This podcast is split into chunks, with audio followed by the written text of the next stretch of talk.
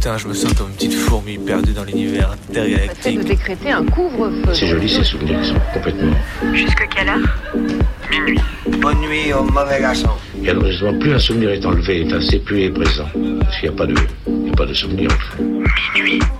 Décousu. La nuit, ce sont des petits groupes très mobiles qui ont sévi dans Mézieux, Saint-Priest, Dessines, Vénissieux, Lyon. On est encore réveillé sur Canu. Si on, si on l'évoque, s'il y avait une image pour le montrer, serait mieux sans doute.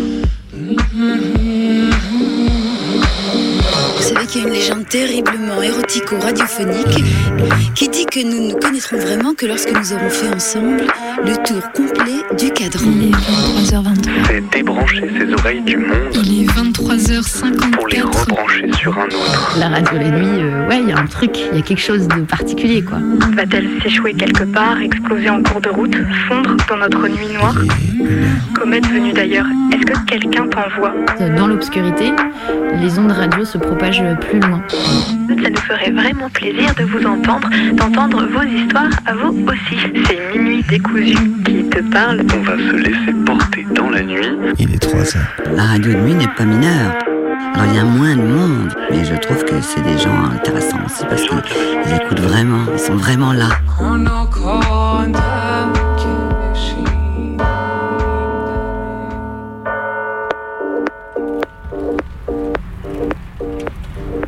Aujourd'hui marque la concrétisation d'une victoire historique des militants et militantes antivalidistes. C'est en effet depuis ce matin, et oui, que les droits des personnes éligibles à l'AAH, euh, allocation adulte handicapé, ont été déconjugalisés.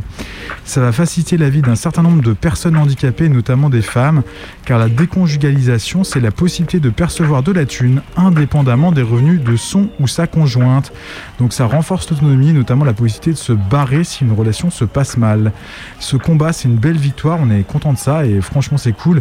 Mais ça ouvre aussi la porte à de nouvelles batailles, notamment pour l'augmentation de la hache qui est actuellement d'environ 700 euros mensuels, ce qui fait quand même pas grand chose, et pour la rendre accessible à davantage de monde, car actuellement c'est la croix et la bannière pour pouvoir obtenir la hache.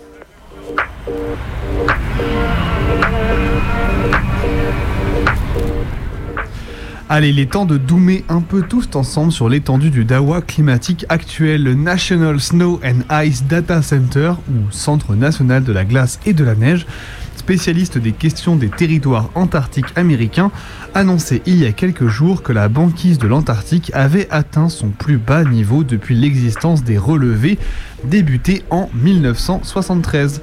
Pour un petit reminder, la banquise de l'Antarctique fond en été et se reconstitue en hiver.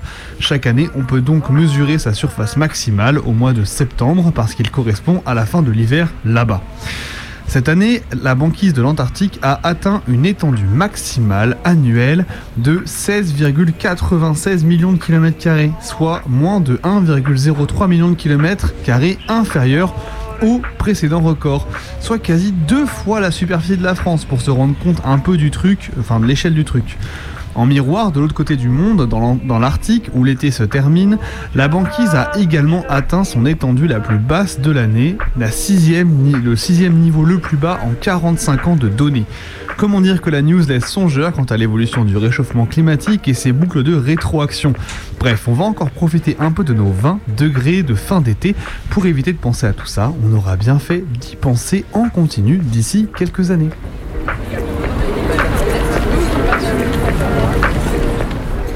Aujourd'hui, on est le 10 octobre et c'est la journée internationale du sans-abrisme. Alors pour fêter ça, Laurent Nunez, le préfet de Paris, a signé un arrêté préfectoral interdisant les distributions alimentaires entre le 10 octobre et le 10 novembre sur un secteur délimité du 10e et 19e arrondissement qui concerne 9 artères dans le quartier populaire autour des métros Stalingrad et Jaurès.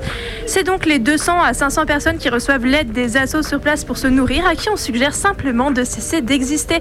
C'est le cynisme à l'état pur. T'aimes pas les pauvres, dégage-les, interdis-les. Le grand nettoyage pré-JO a commencé sur fond de justification de lutte contre la toxicomanie. C'est clair que priver les gens de bouffe, c'est radical comme solution. On appelle ça la gestion des indésirables. Et oui, c'est bien le, jar- le jargon.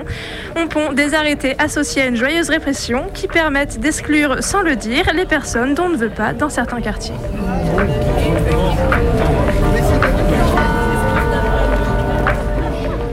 Et il est... Ah là là, on a perdu l'horloge du studio, c'est terrible. Il est 23h09 dans euh, les studios de Radio Canu. Vous êtes à l'écoute de Minuit décousu, c'est votre émission hebdomadaire du mardi soir. On est là pour en découdre avec la nuit de 23h à minuit. Et bah comme tous les mardis, je suis accompagné de Renard et de Maë. Et ce soir, on vous a concocté un programme qui part d'un récit d'action militante à propos de la double peine et qui finit en se contredisant, en se contredisant très fort. Alors oui, non, peut-être, on ne sait pas finalement. Moi, je suis pas d'accord. avec ce qui vient de se passer. Bref, vous l'aurez compris, on va faire une traversée de sons, de textes et de voix en deuxième partie d'émission sur le thème de la contradiction. Mais avant tout, c'est Bebe qui commence avec la double peine. On est des invisibles. On est là, on est là, sans être là. On, le sait, mais on ne nous voit pas. Ça, je parle du gouvernement. On sait qu'on est là, mais ils ne nous voient pas. Les gens, que ce soit des juges, que ce soit des avocats, les gens qui connaissent nos vies au quotidien, sont contre la double peine. Parce qu'elles voient ce qu'elle engendre. Mais les administrations, des gens qui ne, qui ne voient que du papier, ils parlent de bouts de papier. Quand ils font 16 expulsions, c'est 16 bouts de papier. Un drame qui place un sujet sous le feu des projecteurs. On est le 20 juin 1980 à la gare Saint-Lazare à Paris, en pleine heure de pointe. Saïd Amani Ali, un jeune de 25 ans de Colombe, s'immole face à des passants. La raison de son acte, la réception d'un avis d'expulsion du territoire français reçu à cause d'un délit qu'il avait commis. Le geste désespéré propulse le sujet de la double peine au centre du débat public et politique.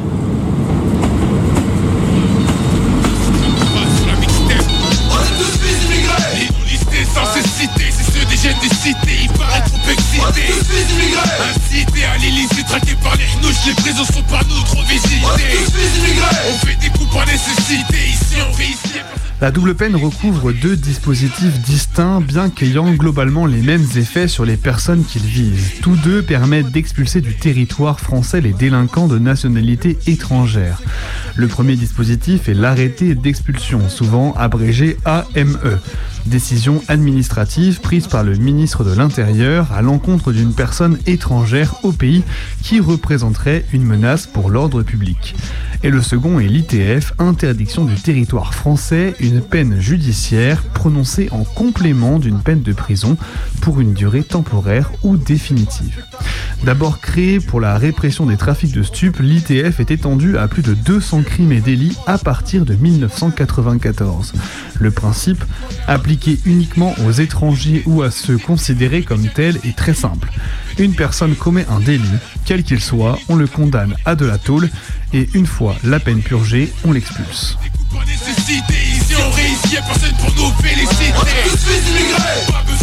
D'assister, même si t'es prosec, tu sais, c'est juste que ça peut susciter. Ça fait 30 ans qu'ils ont traversé la mer. Depuis longtemps, ça sont nos pères et nos mères. Ce soir, dans Minuit décousu, on va revenir sur cette longue histoire de lutte, faite de victoires, de défaites, et dont une grande partie s'est jouée localement, ici même, à Lyon et dans sa banlieue. Moi je suis fils d'immigrés. Mes parents ont immigré. Et jusqu'à présent, nos origines sont toujours dénigrées. J'étais une arme, mon micro fait couler les larmes de ceux et celles qui ont fui leur pays en larmes.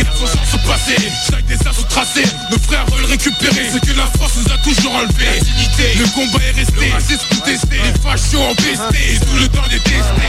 La France coule des sueurs, nos haines. Weiß Bescheid. Intendo.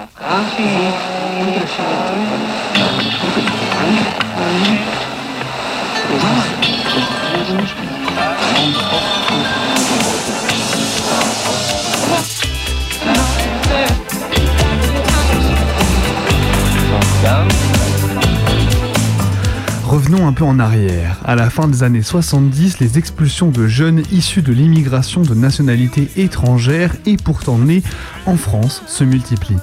Les politiques ne comprennent pas encore pleinement conscience du caractère pérenne de l'immigration dont les enfants sont systématiquement discriminés, que ce soit à l'emploi ou en remplissant les tôles. Beaucoup de jeunes expulsés résistent individuellement ou collectivement. Des comités anti-expulsion se constituent autour d'eux avec des familles, des amis, parfois rejoints par des personnalités ou des militants militantes d'associations antiracistes. De jeunes expulsés qui se considèrent chez eux en France se maintiennent sur le territoire ou reviennent clandestinement. Quelques-uns obtiennent l'annulation de leur expulsion. Mais la situation d'expulsés en sursis peut durer des années et pousser à des drames comme celui de la gare Saint-Lazare.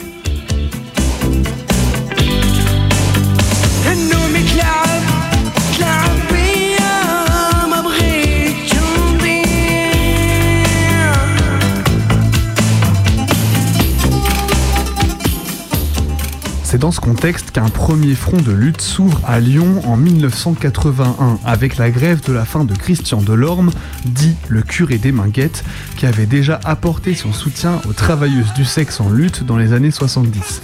Jean Costil et Ahmed Boukrouma. Du 2 au 30 avril, en pleine période d'élection présidentielle, ils font de leurs jeunes une question apportée sur le devant de la scène.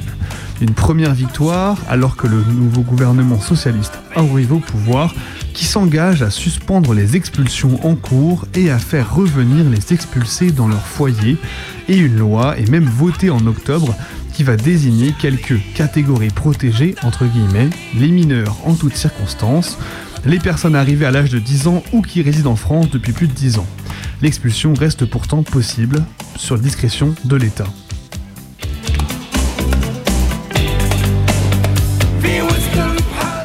Le retour de la droite au pouvoir après les élections législatives de 86 aura raison du peu de réserve qui avait pu être mis en place contre les expulsions. Le ministre de l'Intérieur d'alors, Charles Pasqua, incarne la figure de la politique migratoire à la française à grands coups de sorties médiatiques sur les charters et les bateaux à renvoyer de l'autre côté. Il ira aussi loin que l'utilisation de l'article 10 de l'accord franco-algérien de 68 qui permettait d'expulser des jeunes de nationalité algérienne, je cite, oisives de leurs propres faits depuis plus de six mois. Quand j'entends parler de la double peine, je trouve que c'est pas le mot exact déjà. Parce que c'est pas une double peine, c'est une, peine plus une autre, plus une autre, plus une autre, plus une autre, plus une autre, plus une autre, plus une autre. Il n'est pas puni que lui. Il n'est pas puni que lui. C'est toute la famille qui est punie. Si lui fait une bêtise, c'est lui fait une bêtise, c'est la responsabilité de toute sa famille. Il y avait des interdits de séjour jusqu'aux années 70, c'est pas si vieux que ça. Oui. Mais au moins, ils avaient la chance d'être euh, à une demi-heure de train ou une heure de train de leur domicile et de leur famille. Un interdit de séjour dans la région lyonnaise, ils pouvaient être à Givor ou dans l'Ardèche c'est quand même que deux heures de train. Maintenant, le, voyage en train est d'abord impossible parce qu'il y a la mer, hein. et puis euh, c'est pas du tout du même ordre. Je crois qu'il a, je crois qu'il a raison, notre ami, de, dire ça. C'est plus que la double peine, c'est plus que l'ostracisation, c'est l'exil. C'est une peine d'exil qui s'ajoute à une peine juridique, à une peine juridique légale. Et cet exil-là est évidemment illégal. La lutte contre les expulsions reprend de plus belle à partir de 1990, lorsqu'un groupe d'expulsables sortis de tôle, considérés comme indéfendables entre guillemets, des cas pas assez nickel pour les caméras, monte un groupe autonome pour se défendre eux-mêmes. C'est le Comité national contre la double peine, et parmi eux, un certain Mohamed Hossine Desmureaux. Ah, ah, nous, on a même euh, monté le Comité national contre la double peine, parce que moi, quand je suis sorti de prison, ils voulaient m'expulser, tu vois.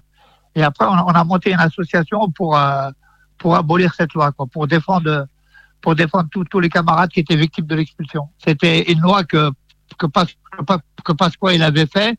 Tous les tous les étrangers, les étrangers, ceux qui avaient une carte de résidence, qui commettaient qui commettaient un délit, qui prenaient plus de six mois de prison, eh ben on leur donnait l'expulsion. C'était ou une interdiction de territoire ou une AME, arrêté ministériel d'expulsion. Et après, ça, il y a de moi, par exemple, quand j'étais en prison, j'ai pas, j'ai pas eu le droit à la conditionnelle.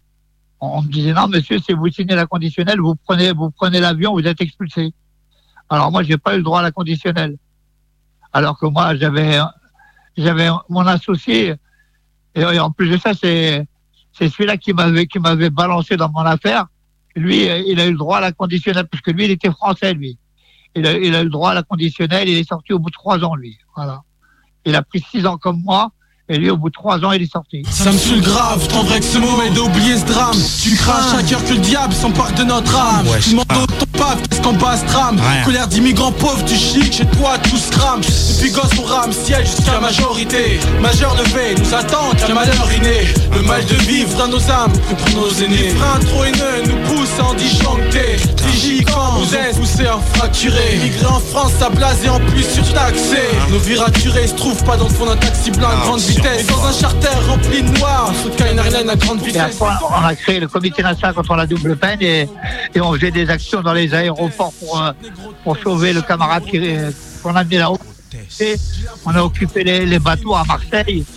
Voilà, partout, on a mis euh, les camarades pour les expulser par avion ou par bateau. Nous, on allait sur place et on faisait des actions pour, pour les faire libérer. Le 2 janvier 1992, 19 personnes entament donc une grève de la faim dans les locaux de la CIMAD à Paris. Cinq Lyonnais passent plusieurs jours avec eux, puis sept double peines se mettent en grève à Lyon avec le collectif Jeunes Arabes de Lyon et banlieue du 14 janvier au 8 février. À Lille, 21 personnes observent un jeûne de solidarité les 22 et 23 janvier. Le mouvement s'étend même à l'intérieur des tôles. À Fresnes, Ahmed Boukeschiche, un Algérien sous le coup d'une expulsion en urgence absolue, cesse de s'alimenter dès le début du mouvement. D'autres prisonniers suivront, parmi lesquels 60 femmes de la maison d'arrêt de Fleury. Les femmes proches des détenus portent également le mouvement avec l'opération Drapeau blanc des femmes de la double peine, en soutien aux prisonniers souvent placés à l'isolement. Le comité, au fil des années, à force d'opérations coup de poing et de coups de force médiatiques, obtient quelques centaines de régularisations avec même restitution de papier. nous surveille, sur nous analyse, nous pousse à l'euthanasie, nous bloque les merveilles, dans les tours c'est merveille, c'est merveille, on fuit la merde même si nos merveilles, merveille. Sang de bâtard, Jimonet, ouais, Sésame, James Scorps. J'ai l'impression que leur euthanasie nous surveille, surveille. SDB Ouais, ouais.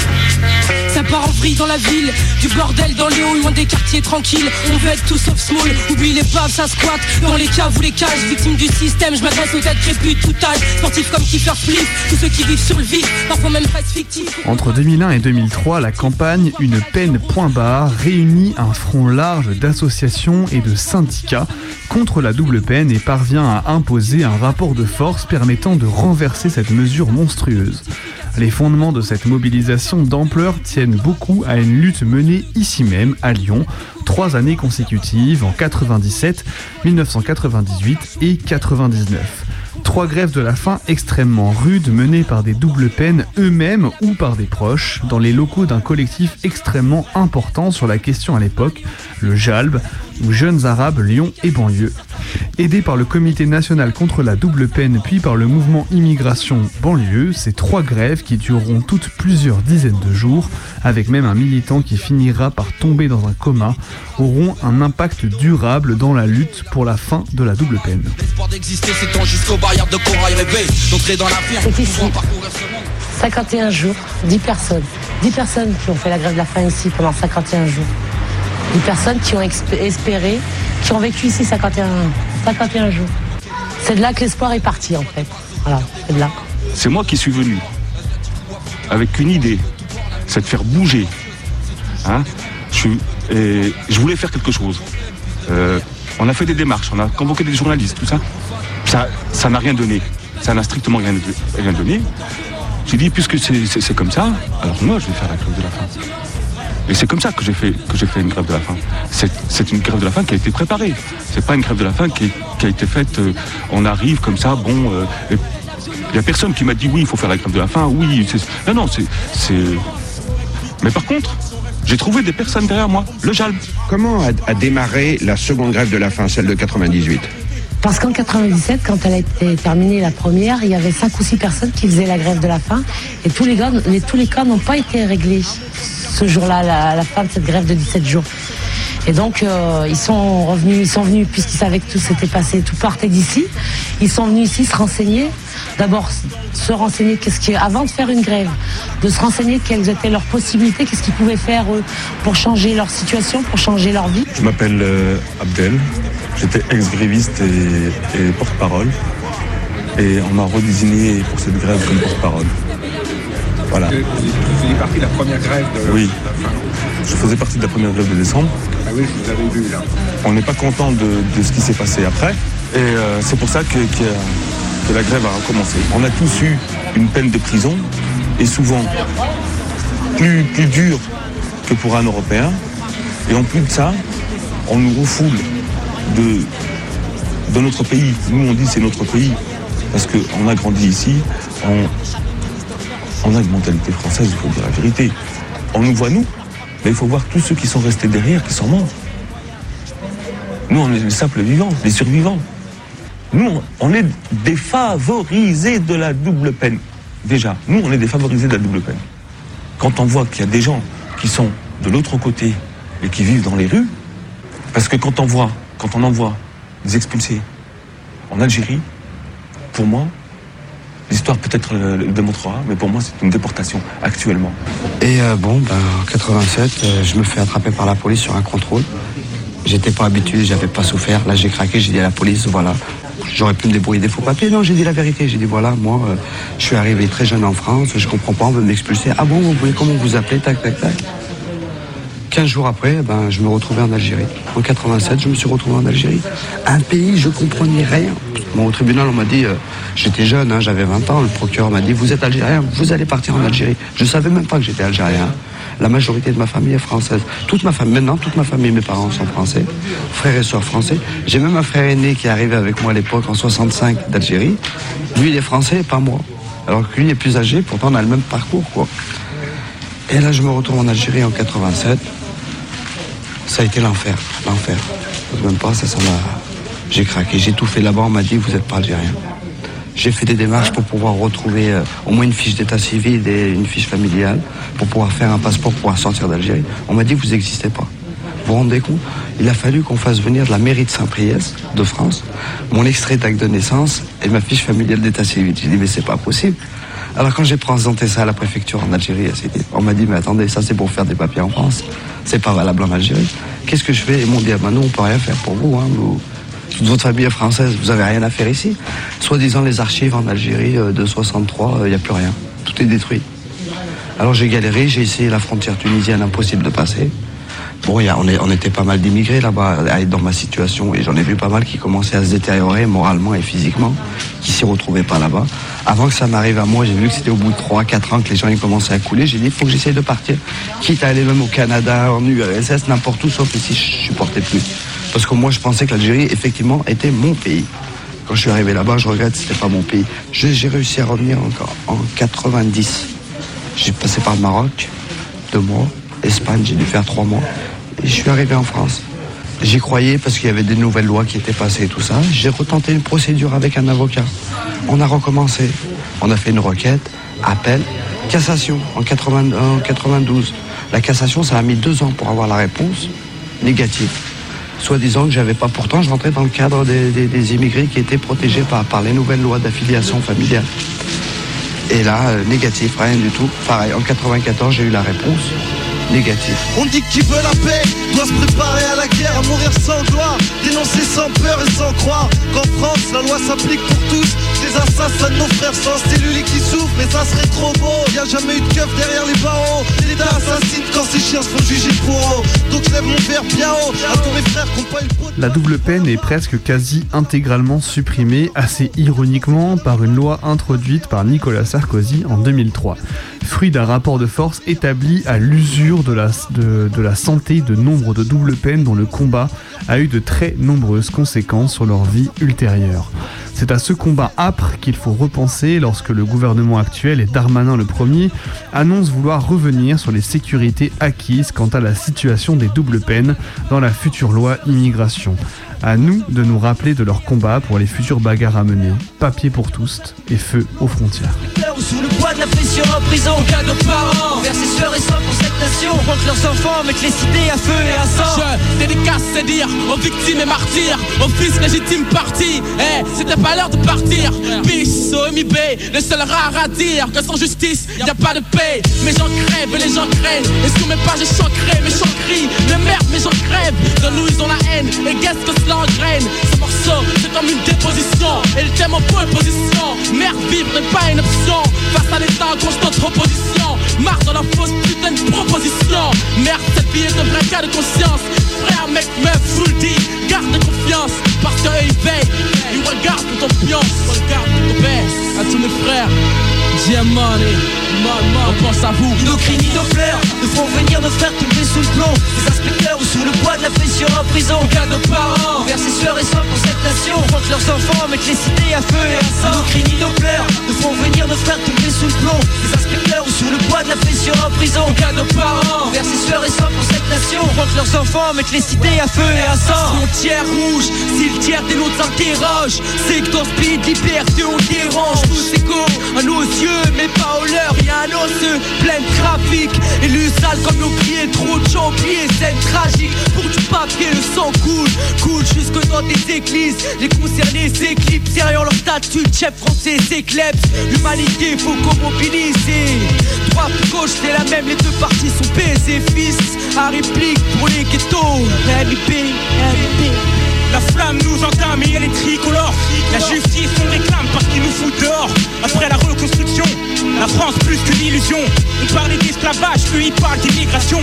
Ils ont tué nos ancêtres, n'oubliez pas ça. Passe-toi une carte, un visa, comparé à ça, non. Je crois plus clair au nom de la paix Il faut que justice soit faite, régulariser les Nos sans-papiers. Cris ni nos pleurs nous font venir nos frères tomber sous le plomb. Des inspecteurs ou sous le poids de la pression en prison. Cas nos parents, Vers ces sueurs et sang pour cette nation. Contre leurs enfants, mettre les cités à feu et à sang. Nos cris ni nos pleurs nous font venir nos frères tomber sous le plomb inspecteurs ou sous le poids de la pression en prison Cas nos parents, Vers ces sueurs et sang pour cette nation Contre leurs enfants, mettre les cités à feu et à sang Liberté, égalité, fraternité. C'est ça qui est marqué sous la bannière française. hein. Voilà, les droits de l'homme. Voilà les droits de l'homme, il est 23h31, vous êtes à l'écoute de Mini Décousu sur Radio Canu, la plus rebelle des radios. Et Bebe vient de nous faire ce récit d'action militante sur la double peine. Exactement, et surtout sur euh, du coup euh, pas mal une lutte qui s'est passée donc du coup ici même à Lyon. Euh, donc j'avais vraiment zéro idée avant de commencer cette chronique parce que du coup vous avez peut-être euh, pour les auditeuristes réguliers régulières de l'émission, vous avez peut-être reconnu la voix de Mohamed Hossine qui était déjà passé dans l'émission donc sur le documentaire concernant l'isolement dans l'émission à l'isolement euh, parce que du coup bah Momo il a été à l'isolement pendant plusieurs années euh, notamment qu'il a lutté à l'intérieur de la détention bah, contre l'isolement et contre les conditions en, tôle notamment à Bois d'Arcy. Et du coup, bah, il nous a, à l'occasion, il nous avait aussi parlé du coup de son combat pour la double peine. Et du coup, moi, en creusant un peu, bah, je suis tombé sur euh, toute cette, toute cette euh, histoire de lutte à Lyon qui notamment, donc du coup tous les extraits que vous avez entendus, toutes les archives euh, que j'ai diffusées en fait sont tirés principalement d'un documentaire qui a été réalisé par Bertrand Tavernier, euh, un truc un peu euh, marrant quoi, un réalisateur aussi connu que lui en fait à l'époque se prend en fait complètement de d'affection pour ces personnes qui luttent et en fait se met à les filmer, veut les diffuser à Cannes parce que pour lui c'est vraiment genre le, le- le un cas d'école d'injustice par rapport à la loi etc. Bon blablabla, un truc très humaniste, très naïf, mais dans tous les cas du coup ça fait qu'aujourd'hui on a encore en fait un témoignage de l'époque euh, de personnes qui euh, du coup bah, ont lutté contre la double peine et ont permis que cette double peine en fait finisse par être en tout cas limitée parce qu'elle existe toujours et elle est toujours en passe de revenir en fait et c'est un peu le projet au gouvernement actuellement de la remettre en cause. Tout à fait. Ah, j'attendais, j'attendais à, à- à ce que d'autres reprennent, pardon. Ah non non non. Renard. Et bah, Renard, tu veux plus parler? Ah, moi, je veux complètement parler, mais manifestement, euh, on ne m'écoute pas. Euh, non, mais évidemment, on est aussi. Donc, on est en direct sur Radio Canu. On est demain sur Radio Cause Commune le mercredi soir. Et puis, euh, tout de suite, on enchaîne avec un petit peu de musique. Et ensuite, peut-être qu'on se contredira un peu comme ce qu'on fait depuis le début de cette émission. Je voulais vous proposer ce soir le, le morceau Cat Scratch de l'artiste Doua Saleh. Et d'ailleurs, j'en profite pour vous rappeler que si vous voulez nous proposer des sons à diffuser dans l'émission, vous pouvez le faire en nous appelant directement sur le standard de Radio Canu ou en nous envoyant une adresse, euh, une adresse, non pas une adresse, un mail à notre adresse mail minuitdécousu@laposte.net ou un, ou un message sur nos réseaux sociaux, Insta, Twitter. On a le droit de dire non pour la musique ou pas On a le droit de dire non, mais j'ai dit le nom. C'est Cat Scratch de Doua Saleh. Ah ouais. Non non je veux dire non au sens où on veut pas la musique. Ah, tu veux pas la musique Bah non, On veut la musique, je on suis complètement en désaccord avec toi. Ah, C'est c'est ah. extrêmement agaçant ce Sans se vouloir faire ce l'avocat du Relou, diable, je pense que cette musique en vaut la peine. Allez. De Pénible. toute façon, c'est moi la régie.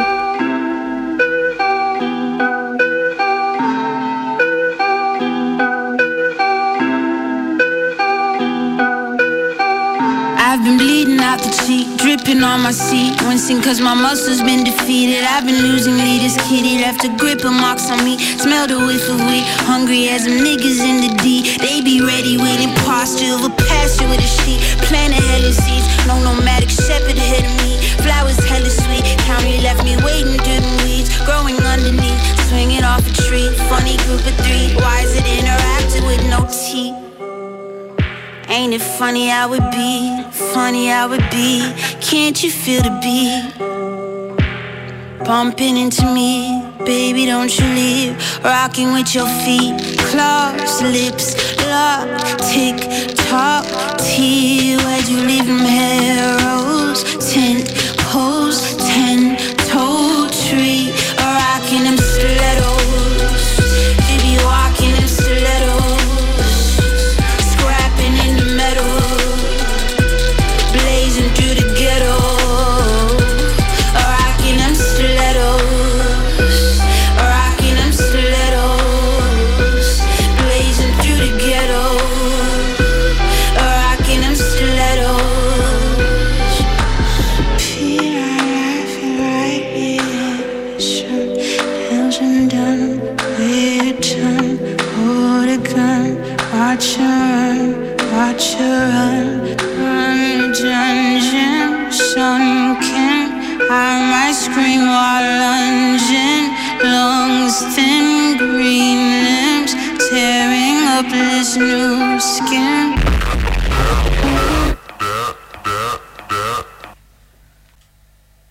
Incroyable.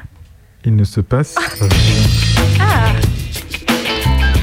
Alors le capitalisme va-t-il s'écrouler sous le poids de ses propres contradictions? Est-ce que Minuit décousu va enfin répondre à cette vieille question du marxisme? Oh, relou Ouais, ça va, ça va. Attends. non mais c'est bon, on n'en va pas faire ça là quand même. Non mais c'est bien la peine de m'inviter en fait si c'est pour me contredire en permanence. Quoi, tu vas faire un plan en trois parties maintenant, c'est ça? Vas-y, on a l'air de quoi à l'antenne en fait là? Vous vous embrouillez, c'est toujours un peu agressif quoi. Merci. hein. Écoute, bah vas-y renard, puisque t'insistes. Putain, pénible. Enfin bref, euh, désolé, euh, désolé, chers auditeurs, chers auditeurs, mais maintenant que les autres ont fini de me contredire, je dois quand même reconnaître que c'est pas sûr qu'on réponde ce soir euh, finalement à cette grande question. En fait, les théories s'opposent entre celles qui considèrent que le capitalisme s'est exonéré de certaines contradictions en les intégrant, c'est-à-dire en les rendant supportables pour se renforcer, et celles qui considèrent qu'en s'internationalisant et en créant sans cesse de nouveaux marchés, il retombe toujours sur les mêmes à une échelle accrue. En fait, difficile de résumer tout ça rapidement. Mais on peut au moins essayer d'éclairer ce qui se passe autour d'un enjeu désormais difficilement contournable. En exploitant la nature, le capitalisme génère des crises sociales et écologiques permanentes qui mettent à mal la reproduction du capital lui-même. Donc le capitalisme est dans la merde en gros. La parade des capitalistes, parce qu'ils sont malins, s'appelle le développement durable, transition ou capitalisme vert, tout ça veut dire à peu près la même chose. Et en gros, il s'agit de transformer les dégradations des conditions d'habitabilité de la Terre, de les transformer de freins au développement économique en nouvelles sources d'accumulation et de spéculation. En somme, produire mieux pour produire davantage, produire différemment pour trouver une nouvelle légitimité à détruire le monde chaque jour un peu plus. Alors ici on actualise, et là je fais mon théoricien, l'idée de Deleuze et de Guattari selon laquelle le capitalisme est schizophrénique, c'est-à-dire selon eux à la fois très cohérent et très contradictoire. On va par exemple nourrir le miroir aux alouettes de la croissance verte ou se réjouir de bientôt pouvoir naviguer en Antarctique, hein, on y fait même des croisières. On va faire du pognon avec des technologies de stockage de CO2 ou bien investir de nouvelles terres que le réchauffement climatique rendra demain cultivables, par exemple pour produire du vin en Angleterre. Vendre du tourisme bio équitable, responsable et inclusif. Pour voir les derniers manchots, ça, ça existe aussi. Vous pouvez même vous inscrire, ça coûte un peu cher. Ou bien on peut aussi fourguer des climatiseurs pour que les plus aisés d'entre nous se protègent des canicules. En résumé, il faut que tout change pour que rien ne change. Alors, Combien de temps ça va prendre avant que les révoltes de ceux et celles qui crèvent du dérèglement climatique ne mettent à bas des pans entiers de l'économie? Et combien de temps ça va prendre avant que les capitalismes concurrents se bouffent entre eux? Le capitalisme, en fait, n'est bien souvent qu'un colosse au pied d'argile euh, sur lequel, euh, finalement, il s'écroule suffisamment et peser dans le rapport de force doit permettre de l'aider à tomber, d'aider ce colosse à se casser la gueule sur ses propres pieds. Un peu partout dans le monde, on voit donc apparaître des tentative écologiste radicale qui émerge et qui contre les perspectives du capitalisme vert et appuie là où la contradiction devient béante. Dans le but de le faire exploser, on peut voir ça notamment autour des projets euh, divers et variés d'autoroutes, de cimenteries, de tout ce qu'on veut ou de grandes bassines. Pour que le capitalisme s'écroule, il va sans doute falloir miser sur pas mal d'actions de notre part plutôt que juste d'attendre que ses propres contradictions le clouent au sol. Ça, c'est pas sûr que ça marche. Et c'est sans doute un paradoxe, alors que nous sentons bien faibles actuellement, c'est quand même pas facile quand on est qui capitaliste, et que la répression se fait de plus en plus dure, mais c'est une constante aussi, seule la lutte paie. Mais tout ça pour ça, quoi. Aïe. Vas-y, Cimer. Cet été, découvrez les délices du nouveau jus multipesticide. Ce jus frais réalisé par nos soins à partir de fruits et de légumes achetés chez Leclerc. Des pommes contenant des résidus de boscalide, des fraises parsemées de thiaclopride, des pêches aux saveurs de phénexamide, une farandole d'insecticides et autres perturbateurs endocriniens dont Leclerc ne souhaite pas parler. Profitez d'un cocktail de fruits potentiellement très dangereux pour la santé de toute la famille. Du cancer à la maladie d'Alzheimer, des problèmes de fertilité aux troubles hormonaux. Il y en a pour tous les risques, tous les âges. Avec le jus multipesticide de Leclerc, faites aimer les pesticides à vos enfants.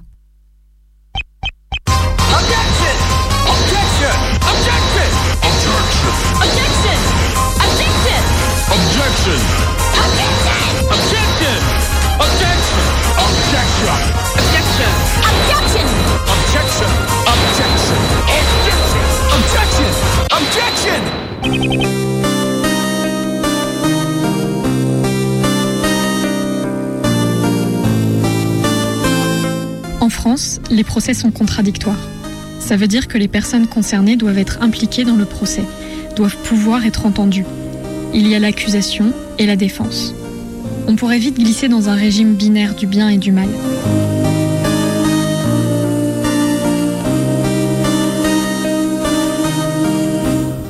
J'ai longuement préparé une grande plaidoirie, pleine d'effets de manche juridiques. Mais je ne m'en servirai pas. À la place, je vous ferai mes excuses. Je suis jeune, inexpérimenté, mais vous auriez tort de tenir Carly Ellet pour responsable de mon manque de pratique. Parce qu'en disputant toutes ces joutes oratoires, on perd de vue une chose. Et cette chose, c'est la vérité. Et ce qui est le plus important, c'est que la vérité ne soit pas une abstraction, mais qu'on aille la traquer, qu'on la voie, qu'on la vive. Avec quoi cherchons-nous la vérité? Avec notre esprit ou notre cœur?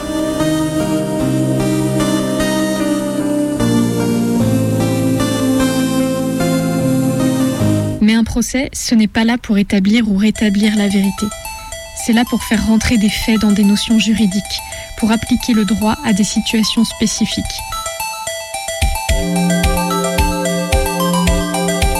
Un de mes trucs préférés, c'est de voir des avocats s'écharper à l'audience. L'un côté partie civile, l'autre côté accusé.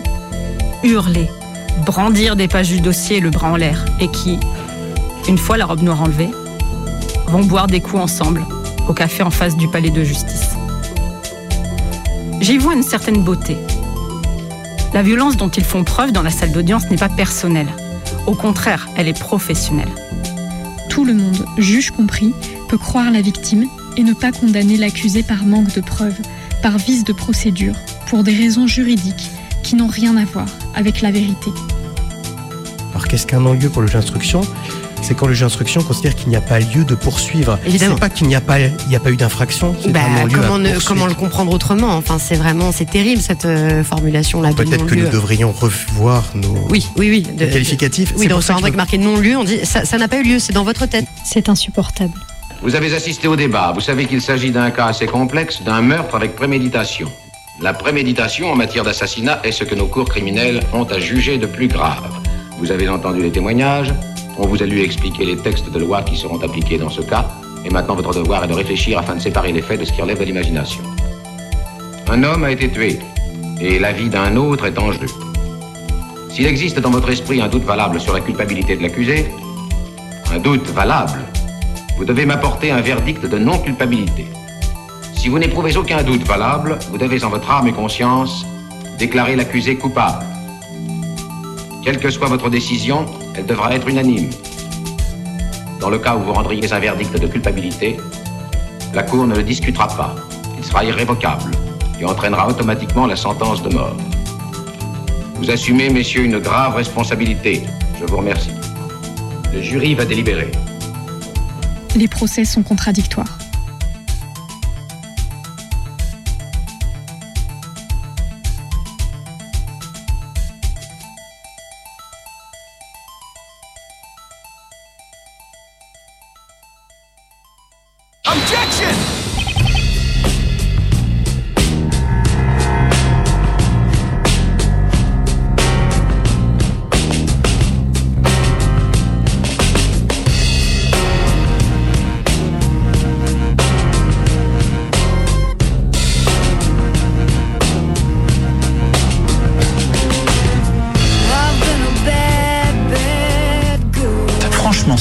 Hypocrite de décaler l'âge légal.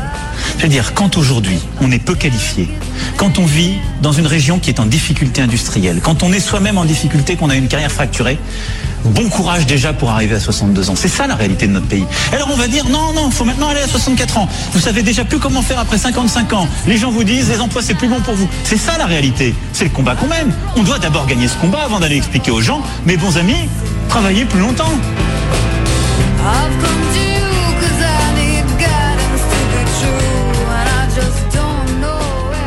Il a une décision à rendre, il ne la rend pas dans une tribune au monde, il la rend en écrivant un courrier à la présidente de la commission des affaires sociales. Oui, mais c'est très important les formes quand vous exercez des fonctions.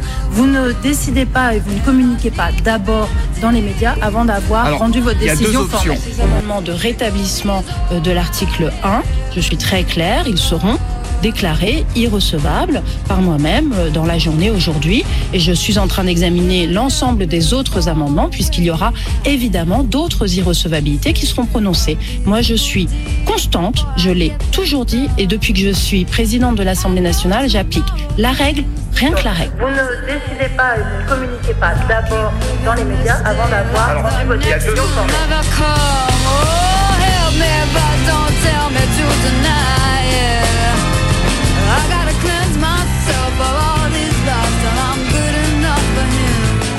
pourriez faire un référendum sur la peine de mort On peut pas, c'est anticonstitutionnel.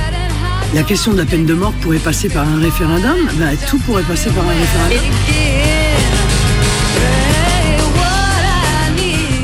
Vous m'interrogez sur euh, la baisse des dépenses publiques et sur d'autres sujets. J'essaie de vous répondre, euh, Madame la Présidente, en, en précisant, je crois l'avoir fait hier, mais je suis tout à fait euh, disposé à le refaire aujourd'hui, en précisant, avec les mots les plus précis possibles, que notre objectif n'est pas, contrairement à ce que vous avez indiqué, de baisser la dépense publique. Notre objectif est de maîtriser la dépense publique.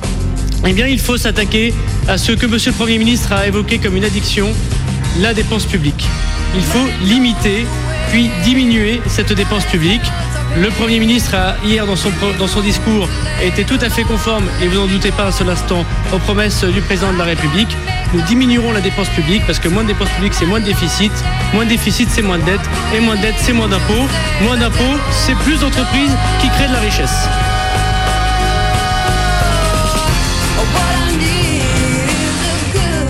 les gendarmes n'ont euh, pas lancé de LBD euh, en quad. Seules des grenades lacrymo- lacrymogènes ont été tirées. Par exemple, vous savez, ces quads qu'on voit arriver, ils étaient utilisés pour lancer des grenades en effet lacrymogènes pour repousser euh, les euh, personnes. Il y a eu deux euh, lanceurs de LBD, c'est totalement proscrit. Ces gendarmes seront suspendus.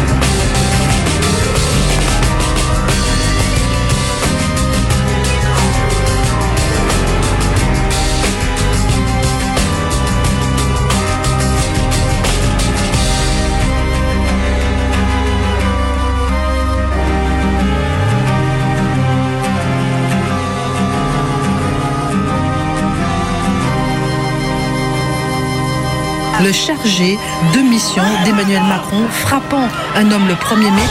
Je jure de dire la vérité, toute la vérité.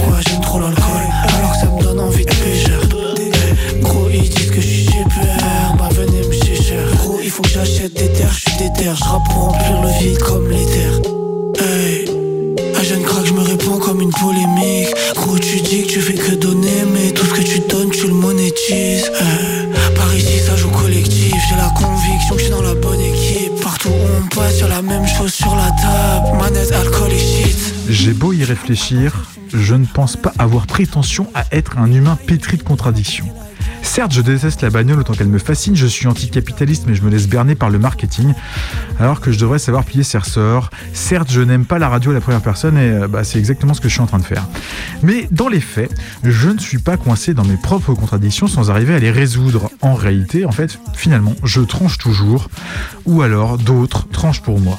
Et mes contradictions se transforment alors en paradoxes. Est-ce que je joue sur les mots? Est-ce que je raconte n'importe quoi? Ben Pourtant, c'est bien ça le sens du paradoxe. Là où la contradiction peut être réelle dans ma vie, elle n'est souvent que de l'ordre du discours. Je pourrais bien m'amuser à identifier tous les épisodes où mes intentions prétendues conduisent à des actes qui ne vont pas avec, mais au fond, à quoi bon? Qu'est-ce qu'on en a à foutre de mes bonnes intentions quand je me comporte comme un con? Comment suis-je moi censé savoir si les gens qui me traitent mal avaient de bonnes intentions au départ? La contradiction au fond n'est qu'une grossière caricature de la dialectique. La réalité tranche, bon gré mal gré, les contradictions s'évaporent et restent les actes. Un bon shooter, c'est comme un artisan. Il doit connaître ses outils. Eh, il est propre, il est technique. On dirait une compile de Gucci. Je confonds pas, j'aime bien sa poussie, j'aime pas ses poussis. Bande de rappeurs constipés, j'ai écouté vos merdes, c'était poussif. Ah, j'aime pas le shit, donc je suis pas sous shit. Par contre, je suis sous Rome, ça déplace juste le souci. Je bâtis un empire, mais je me bousille. Hein, hein, je regarde l'espace, je me sens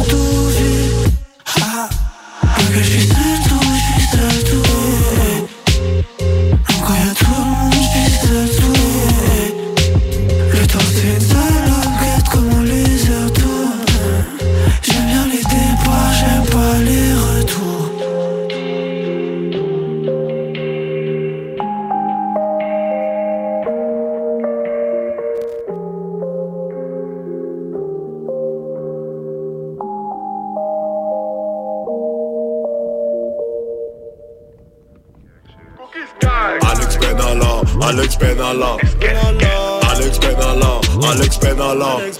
Je porte à la ceinture comme Alex Benalla.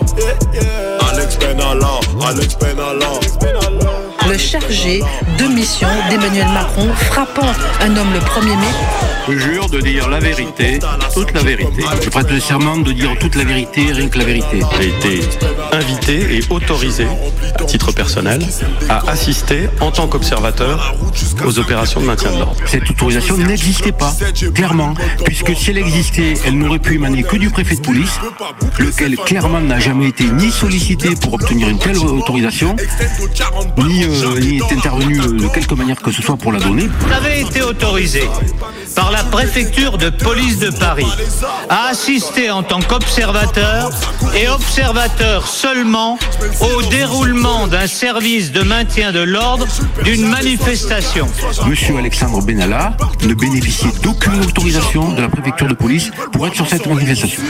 Il y a eu des sanctions, des sanctions administratives. Une sanction administrative a été prise de mise à pied de l'intéressé sans traitement pour 15 jours à compter du 4 mai. Et euh, oui. Sanction euh, lourde, eu égard euh, à son statut euh, de chargé de mission. La sanction prise à l'encontre de M. Benalla, à aucun moment n'a été portée ni à ma connaissance ni à celle de mes collaborateurs.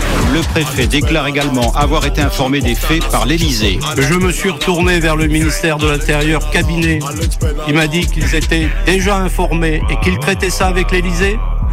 Et j'ai fait une petite remarque en disant vous auriez quand même pu me le dire. Gérard Collomb lui a affirmé le contraire. J'ai considéré que les faits signalés étaient pris en compte au niveau adapté. Et donc, je ne me suis plus occupé de ce sujet. Sur ce point, Michel Delpech contredit Gérard Collomb? Il n'a jamais été prévenu par le ministère de l'Intérieur. Je rappelle que j'ai été informé de cette affaire par le palais de l'Élysée. Pourquoi euh, l'Élysée n'a pas saisi la justice? C'est un fonctionnaire, il doit, il devrait euh, être, euh, saisir la justice. En fait, c'est dans le cadre d'activités qui n'étaient pas celles pour lesquelles il était fonctionnaire et salarié. Gérard Collomb estime alors que ce n'était pas à lui de saisir la justice. Ce n'est pas au ministre qu'il appartient de le faire. Gérard Collomb, comme Michel Delpech, renvoie la responsabilité à l'Élysée, la seule autorité compétente, disent-ils.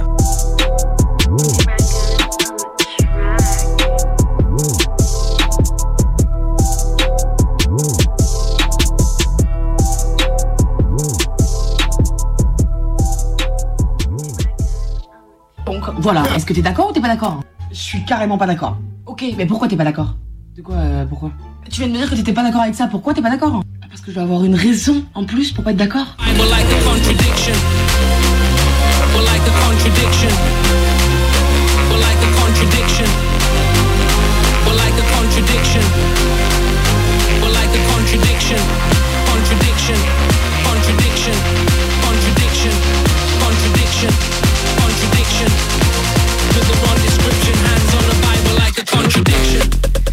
Avoir un esprit de contradiction, c'est souvent une excuse ou un euphémisme pour ne pas dire qu'on est un gros con.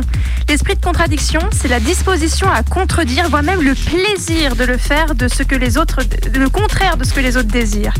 Ça se décline en plusieurs phénomènes et surtout ça mène irrésistiblement la personne en question à défendre l'indéfendable ou à faire de la merde par pur plaisir de rompre un consensus. Après, on va pas se mytho, l'esprit de contradiction, il va souvent que dans un sens. Personne se jette d'un pont pour contredire le panneau, ne pas se pencher au-dessus de la balustrade ou ne rentre dans le lard d'un faf par pur esprit de contradiction. Vous la sentez venir la douille L'esprit de contradiction, c'est la carte joker pour ne pas assumer ses paroles et ses actes, un peu l'équivalent du second degré pour les blagueurs racistes, sexistes et j'en passe. Il se personnifie par exemple en la figure du mec qui veut débattre en soirée, qui va s'agripper à toi comme une moule à son rocher avec une approche du type tu es féministe, mais du coup, qui va te prendre la tête, ton temps et ton énergie en lâchant dinguerie après dinguerie, t'obligeant à expliciter pourquoi il dit de la merde. Et quand il aura fini de te submerger de propos ultra violents, il s'en ira en affirmant qu'il a adoré débattre avec toi et qu'il aime adopter l'esprit de contradiction pour tester les gens. Comprendre ici les meufs. Avoir l'esprit de contradiction, c'est une jolie tournure de phrase pour dire qu'on est un connard.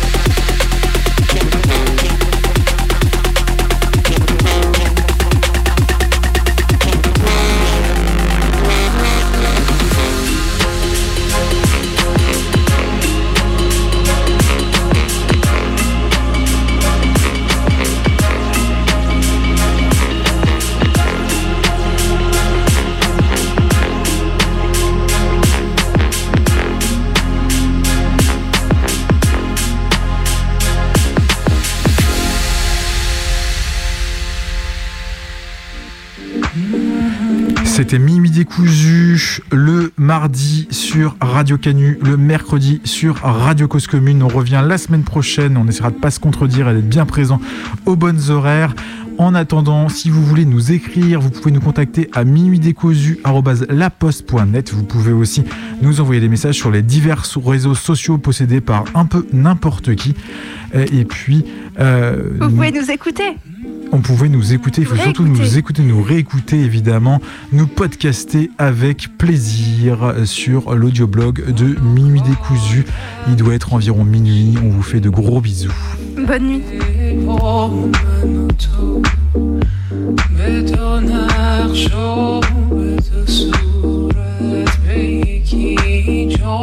به باش و فارغ ز خرافات پریشان. من و تو من تو بی من تو جمع